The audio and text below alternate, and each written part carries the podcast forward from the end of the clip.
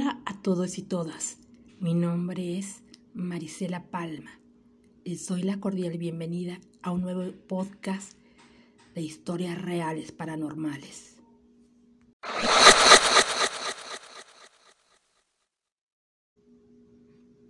Experiencias completamente reales, llenas de misterio. ¿Están listos para escucharlas? Espero que sí, así que tomen asiento porque son realmente escalofriantes.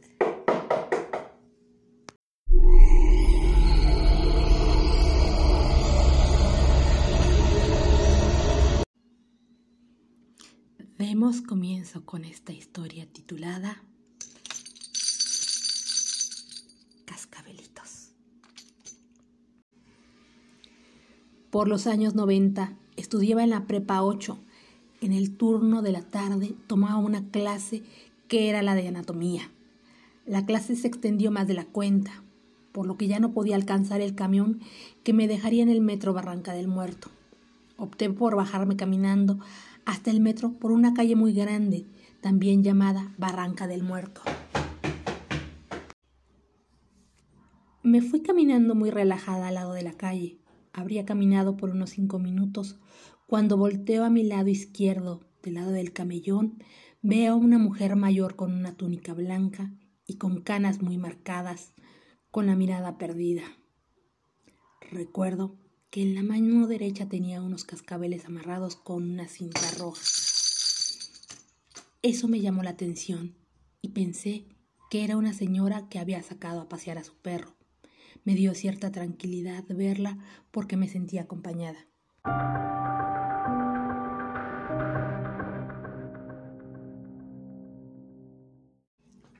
Seguí caminando. De repente vuelvo a voltear para asegurarme si había algún peligro o si esta señora seguía ahí. La veo y me llama la atención su mirada triste y perdida. En ese momento se me ocurre bajar la mirada y me doy cuenta que la túnica que llevaba no tocaba el piso. La señora iba literalmente flotando al lado mío. Al momento la vi, salí disparada corriendo más rápido de lo que pude.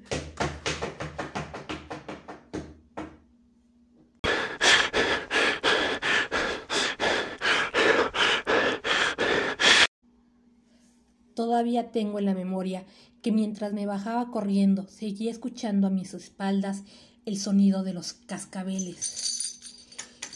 Y ya casi para llegar a periférico, me resbalo y doy un traspié. Me reincorporo lo más rápido que puedo y vuelvo a caminar. Llego a periférico, veo gente y me siento más tranquila y a salvo. En eso un señor me aborda preguntándome si estoy bien, porque estaba temblando y muy pálida. Le agradezco y le digo que sí, que sí estaba bien. Me voy a la parada del camión. Me siento por algunos minutos tratando de pensar qué era lo que realmente me había ocurrido y si lo que había vivido no era algún producto de mi imaginación. Este hecho marcó mi etapa en la prepa.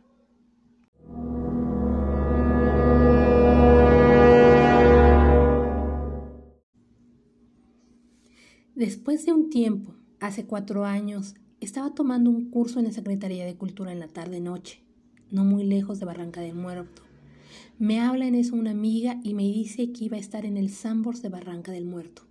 Nos quedamos de ver a las 7 de la noche. Estuvimos cenando, platicando. Cuando nos dimos cuenta, ya eran más de las 11 de la noche. Terminamos y en eso me dice mi amiga, Mari, adelántate al coche, en un momento te alcanzo.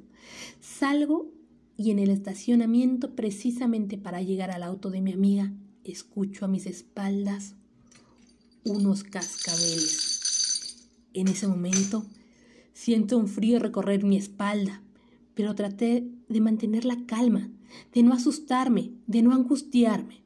Pero oigo una voz que me dice en tono muy severo y muy fuerte, Niña.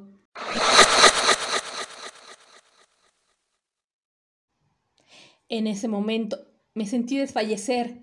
Llega mi amiga, me aborda y me dice, Mari, ¿qué tienes? Estás blanca. Y yo tratando de reponerme le digo que todo estaba bien y nos subimos al coche.